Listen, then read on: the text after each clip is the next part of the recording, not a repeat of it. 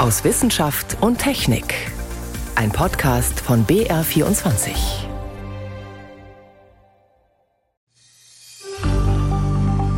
Vor Weihnachten war es besonders schlimm. Und auch jetzt. Husten, Schnupfen, Fieber, wen man auch fragt. Grund dafür sind ganz normale Erkältungen, aber auch die Grippe und Corona. Und um die geht's auch bei uns. Der Verband der Kinder- und Jugendärzte fordert, alle Kinder gegen Grippe zu impfen. Wir fragen, wie sinnvoll das ist. Außerdem schauen wir uns die Corona-Variante Pirola genauer an. Die soll angeblich neue Symptome auslösen. Mediziner geben aber Entwarnung. Und es geht um mystische Polarlichter am Nachthimmel. Was man so gesehen hat, da war Grün dabei. Und zwar auch so ein bisschen, dass sich verändernde Schlieren da über den Nordhimmel ziehen. Die Sonne ist alle elf Jahre aktiver und wir erwarten, dass 2024 die Sonne ziemlich aktiv ist und da haben wir dann auch ganz gute Chancen, dass wir Polarlichter sehen. Sagt Wolfgang Steinbrecht vom Deutschen Wetterdienst. Wie Polarlichter entstehen und warum wir sie in den nächsten Monaten auch bei uns öfter zu Gesicht bekommen, auch das hören Sie hier bei uns in der Sendung. Willkommen zu einer halben Stunde Wissenschaft und Technik bei BR24. Ich bin Ann Kleinknecht. Vor Weihnachten lagen sehr viele Menschen in Deutschland flach, entweder wegen einer Erkältung oder weil sie sich mit Corona oder der Grippe angesteckt haben. Fast neun Millionen Fälle von Atemwegserkrankungen gab es da.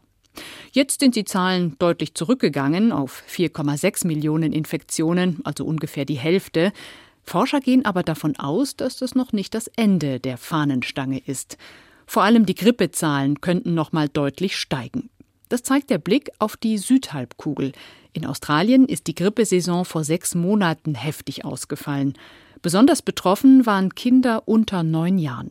Und auch bei uns haben gerade viele Schulkinder und auch junge Erwachsene die Grippe. Jetzt ist der Verband der Kinder- und Jugendärzte mit einer außergewöhnlichen Forderung an die Öffentlichkeit gegangen. Alle Kinder sollen noch schnell gegen Grippe geimpft werden, unter anderem zum Schutz der Älteren. Das hat Kritik ausgelöst, aber die Kinderärzte argumentieren, dass es durchaus auch zum Schutz der Kinder ist. Veronika Bräse mit den Details. Die Wirksamkeit einer Grippeimpfung liegt bei Erwachsenen bei rund 40 Prozent, bei Kindern nur bei 30 Prozent. Das hört sich erstmal wenig an. Trotzdem wünschen sich viele Kinderärzte, dass die Ständige Impfkommission STIKO eine allgemeine Impfempfehlung für alle Kinder aussprechen möge. Der Hintergrund, auch gesunde Kinder können ernsthaft an der richtigen Grippe, der Influenza, erkranken. Jakob Maske ist Vorstandsmitglied im Berufsverband der Kinder- und Jugendärzte. Wir sehen eben auch jedes Jahr sehr schwer kranke Kinder, auch Kinder, die sterben an der Grippe. Das versuchen wir natürlich tatsächlich einfach gerne zu vermeiden. Und da ist die Impfung eben doch sehr, sehr hilfreich. Aber selten ist ein Verlauf so dramatisch, dass Kinder sterben.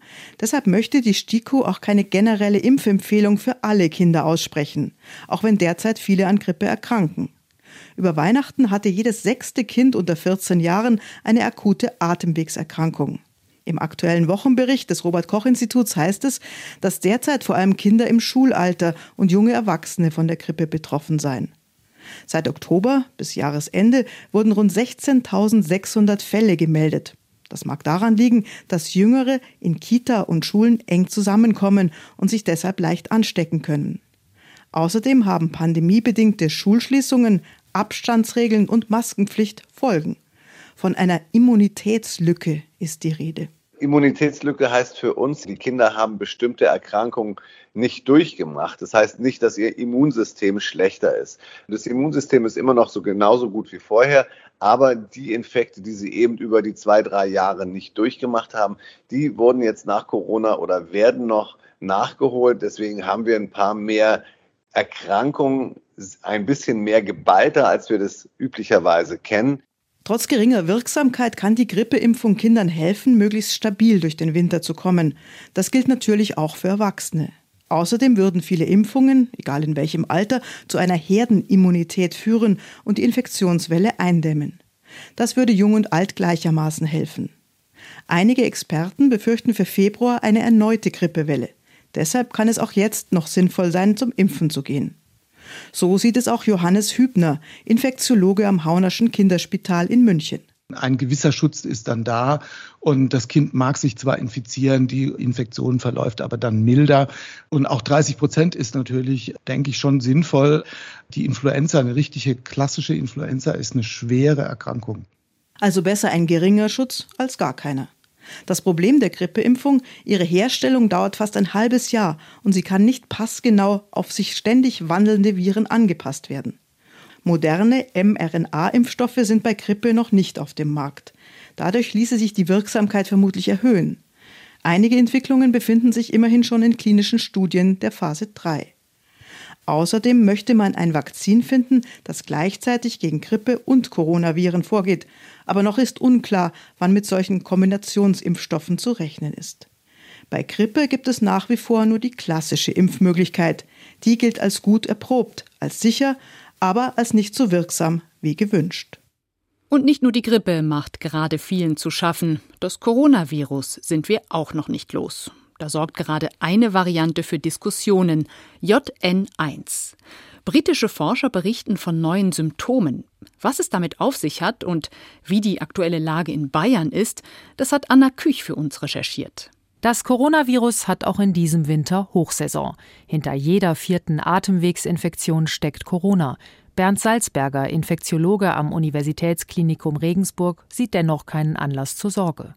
Also in den Krankenhäusern gibt es Corona, aber es ist nicht dramatisch. Und insgesamt gehen die Zahl der Intensivpatienten mit Corona auch langsam zurück. Also der Peak ist anscheinend jetzt für diesen Winter überschritten und wir sehen mittlerweile auch mehr Influenza-Infektionen als Covid-Infektionen. Das Coronavirus mutiert kräftig weiter. Es gibt immer neue Varianten. Die dominierende ist Omikron, die sich in eine Vielzahl von Untervarianten aufgefächert hat. Pirola zum Beispiel hat für Aufsehen gesorgt.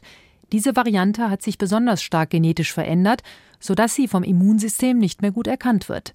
Jetzt ist davon wieder eine Subvariante unterwegs. Es sieht so aus, als ob die Variante JN.1 die häufigste ist. Die ist auf der ganzen Welt die häufigste im Augenblick. Die hat überall eine große Welle gemacht, auch in den USA. Und das ist die häufigste im Augenblick. JN.1 ist ansteckender als andere Varianten, aber nicht gefährlicher. Die typischen Krankheitszeichen sind die gleichen wie bisher bei einer Omikron-Infektion, nämlich eine laufende Nase, Kopfschmerzen, Müdigkeit, Husten und Halsweh. Wissenschaftler aus Großbritannien berichten auch von Schlafproblemen und Angstzuständen bei Infizierten. Sie hatten eine Umfrage unter den Betroffenen gemacht. Das hält der Virologe Christoph Spinner für wissenschaftlich nicht haltbar denn es handelt sich um selbstberichtete Symptome nach einer Covid-19-Infektion.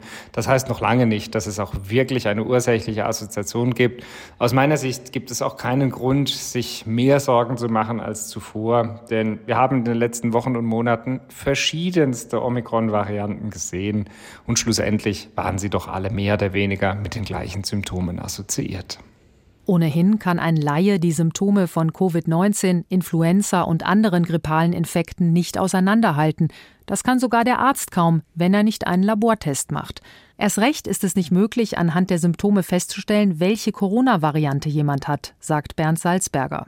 Weder sozusagen kann man von den Symptomen auf die Variante schließen, noch kann man von der Variante auf die Symptome schließen. Nee, das ist tatsächlich immer noch ein breites Spektrum. Alle machen natürlich Infektionen der oberen Atemwege. Die haben wir im Augenblick alle, und zwar mit verschiedenen Viren. Und das ist ganz, ganz schwer, das auseinander zu klamüsern. Fest steht, nach wie vor schützt die Impfung vor einem schweren Verlauf. Anna Küch hat die aktuelle Corona-Lage für uns zusammengefasst. Sie hören BR24 aus Wissenschaft und Technik. Brücken, Parkdecks oder Hochhäuser, vieles davon ist aus Stahlbeton. Aber der Baustoff ist leider nicht so robust wie ursprünglich gedacht. Feuchtigkeit und Korrosion machen ihm zu schaffen. Wenn Wasser in den Beton eindringt, dann rostet der Stahl und es entstehen Risse. Die Sanierung ist teuer und aufwendig. Da wäre es doch praktisch, wenn aufgeplatzter Beton selbst heilen könnte. Wie bei einer menschlichen Wunde. Genau das testen gerade Wissenschaftlerinnen und Wissenschaftler aus München mit einem ungewöhnlichen Werkzeug aus der Natur, Bakterien. Helmut Nordwig hat die Forscher im Labor besucht. Schon die chinesische Mauer ist aus einer Art Beton erbaut worden. Die Baumeister haben damals Reiskörner mit einbetoniert. Die speichern Feuchtigkeit. Wenn Schäden im Beton entstehen, quellen die Körner und das verschließt die Risse eine Weile. Baunormen von heute sind allerdings strenger. Wenn Brücken oder Gebäude altern, dann suchen Prüfteams mit großem Aufwand Risse im Beton und spachteln sie von Hand mit Epoxidharz aus. Viele Forschende erproben, ob das nicht einfacher geht. An der TU München mischen sie dem Beton zum Beispiel winzige Kapseln mit Epoxid bei. Sie sollen später aufplatzen, wenn es einen Riss gibt, und das Harz soll aushärten. Die moderne Version der Reiskörner sozusagen. Daneben verfolgen die Experten um Christian Große einen weiteren Ansatz. Die Verwendung von Bakterien, die Calciumcarbonat ausscheiden, Kalk im Wesentlichen, was eines der Hauptbestandteile ist für die Festigkeit von Beton. Und diese Bakterien, wenn die zum Beispiel mit Wasser in Berührung kommen, scheiden also dieses Calciumcarbonat aus und können so zur Festigkeit beitragen. Dazu müssen Wissenschaftler solche kalkausscheidenden Bakterien erstmal finden und sie kultivieren. Das geschieht in einem Labor an der Hochschule München. Dort hat der Bioverfahrenstechniker Frédéric Lapierre diesen Einzellern seine Doktorarbeit gewidmet. Die Bakterien, mit denen wir arbeiten, die eben in der Lage sind, Kalk abzulagern, findet man normalerweise überall auf der Welt in Böden. Also sie sind völlig harmlos und ungefährlich. Wir kommen täglich mit denen in Kontakt. Und die hat man eben extrahiert und die haben wir hier im Labor und versuchen, deren Kultivierung zu verbessern. Das ist entscheidend für eine mögliche Anwendung. In der Natur vermehren sich die Bakterien nämlich ziemlich träge. Der Wissenschaftler muss schon nachhelfen mit einer Lösung, die genau die richtigen Nährstoffe enthält. Zu dieser Nährlösung gehört unbedingt Harnstoff. Wie der Name sagt, kommt er zum Beispiel im Urin vor. Außer Harnstoff brauchen die Einzeller noch eine Zutat, Calcium. Aus beiden zusammen können sie Kalk bilden, dank eines speziellen Enzyms in ihren Zellen. Das klappt nicht nur in der Theorie, wie die Bauingenieurin Brigitte Nagy zeigt. In einem Glas hat sie dabei, was die Bakterienkultur liefert. Ein weißes Pulver, auch ein paar größere Kalkstückchen sind drin. Die Wissenschaftlerin hat an der Hochschule ausprobiert, ob dieser Bakterienkalk sich auch auf ganz realem Beton ablagert und dort Risse kittet. Eins der Anwendungsziele ist die Rissverfüllung im Beton. Also in dieser Probe sieht man, dass der Riss oberflächlich an dieser Stelle verfestigt wurde. Das heißt aber noch lange nicht, dass der Beton wirklich so fest wird, dass etwa eine Brücke weitere Jahre genutzt werden kann.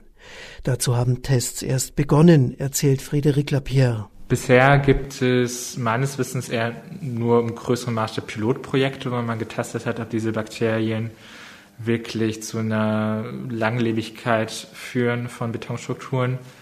Wo man die Bakterien schon mehr einsetzt, ist zum Beispiel zur Staubkontrolle. Gerade im Tagebau bildet sich sehr, sehr viel Staub, der auch, wenn er eingeatmet wird, einfach unangenehm ist erstmal, aber auch zu Erkrankungen führen kann, je nachdem, was für ein Staub es ist. Und wenn man jetzt eben diese Bakterienlösung nutzt, kann man eben diesen Staub, der in der Luft ist, der dann sich niederschlägt, auch wirklich verfestigen. Dazu müssen Lösungen mit den Bakterien, mit Harnstoff und Calcium dorthin gesprüht werden, wo es staubt. Dann verklebt der Kalk die Körnchen. Das hat Brigitte Nagy ebenfalls erprobt mit feinem Quarzsand. Auch von diesem Ergebnis hat sie eine Probe dabei. Unter anderem haben wir auch einen Versuch gestartet, in dem wir Sand in kleine Platten füllen und die Zementierungslösung und die Bakterienkultur hineinpipettieren. Man kann auch reindrücken, wenn Sie wollen. Also man sieht, dass es nicht loser Sand ist. Wie die Mikroorganismen eines Tages in sanierungsbedürftigen Bauwerken am besten ihre Arbeit tun, das ist noch offen. Sie könnten aufgesprüht werden, wie beim Sand, oder von vornherein mit einbetoniert werden. Denkbar ist auch, eine Paste aus den Einzellern und der Nährlösung zu erzeugen, direkt vor Ort, wenn Bedarf besteht, so ähnlich wie ein Zwei-Komponenten-Kleber. Es muss also schon noch einiges getestet und dann auch in Bauvorschriften gegossen werden, bevor kalkbildende Bakterien kaputte Brücken oder Risse in Häusern kitten. Bakterien könnten in Zukunft Risse im Beton kitten. Mal sehen, wann es soweit ist. Und wenn Sie mehr über Beton erfahren wollen und was Forscher gerade entwickeln, um den Baustoff fit zu machen für die Zukunft, dann hören Sie doch in den BR-Podcast IQ Wissenschaft und Forschung rein in der ARD Audiothek und überall, wo es Podcasts gibt. Den Link finden Sie in den Show Notes.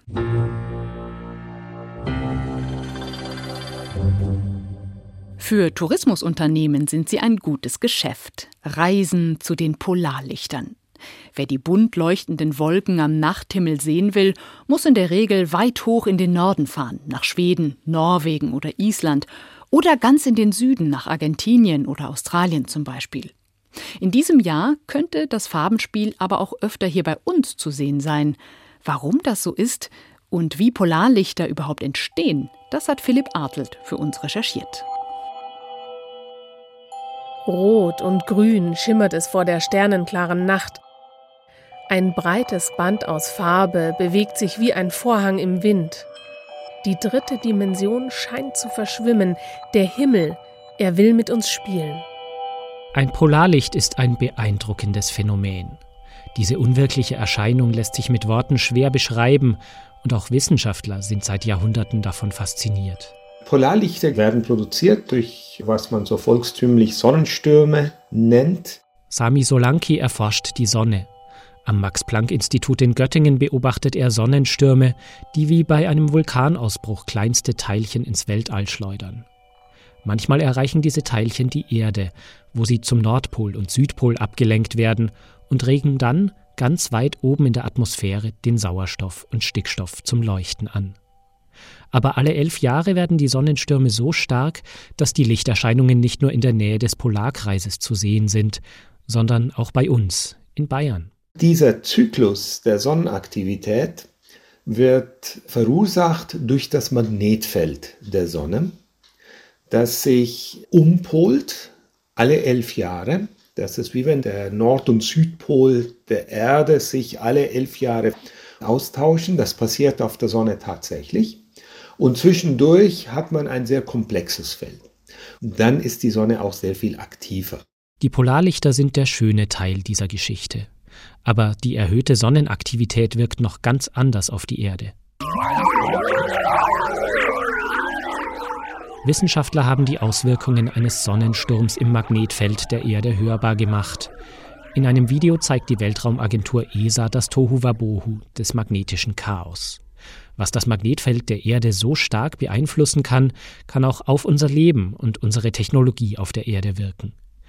Denn bei einem solchen Sturm werden in elektrischen Leitungen Ströme erzeugt, die da eigentlich nicht hingehören. Jens Berdermann erforscht beim Deutschen Zentrum für Luft- und Raumfahrt diese Auswirkungen. Beispiel das Carrington-Event, einer der stärksten bekannten Sonnenstürme, bei dem vor etwa 160 Jahren schon die Verwundbarkeit unserer modernen Gesellschaft sichtbar wurde. Es gab die Telegrafenleitung und tatsächlich gab es dort schon Probleme bei den Betreibern. Einerseits haben die elektrische Schocks gekriegt oder die Leitung fing an zu brennen. Heute kann so ein Sonnensturm noch ganz andere Auswirkungen haben. Im kanadischen Quebec fiel 1989 der Strom aus und immer wieder sind vor allem in nördlichen Gegenden Funkverbindungen und Navigationssysteme von Flugzeugen gestört. Wissenschaftler wie Jens Berdermann warnen vor solchen Ereignissen, damit Flugsicherung, Stromnetzbetreiber und Krankenhäuser reagieren können. Aber sie warnen erst im letzten Moment. Das Problem, was wir haben, ist, dass man zu Beginn, wenn das Ereignis stattfindet an der Sonne, noch nicht genau weiß, wird die Erde getroffen. Und es gibt einen Punkt zwischen Erde und Sonne, wo wir Satelliten haben, am L1-Punkt, Lagrange 1-Punkt. Da gibt es den Discover-Satelliten, Deep Space Climate Observatory. Und dort sind Sonnenwindbeobachtungsinstrumente drauf. Aber das ist leider 1,5 Millionen Kilometern entfernt, also nur der letzte kleine Teil. Und wir haben nur noch eine Vorhersagezeit, bis die Störung die Erdatmosphäre erreicht von, von einer halben bis dreiviertel Stunde.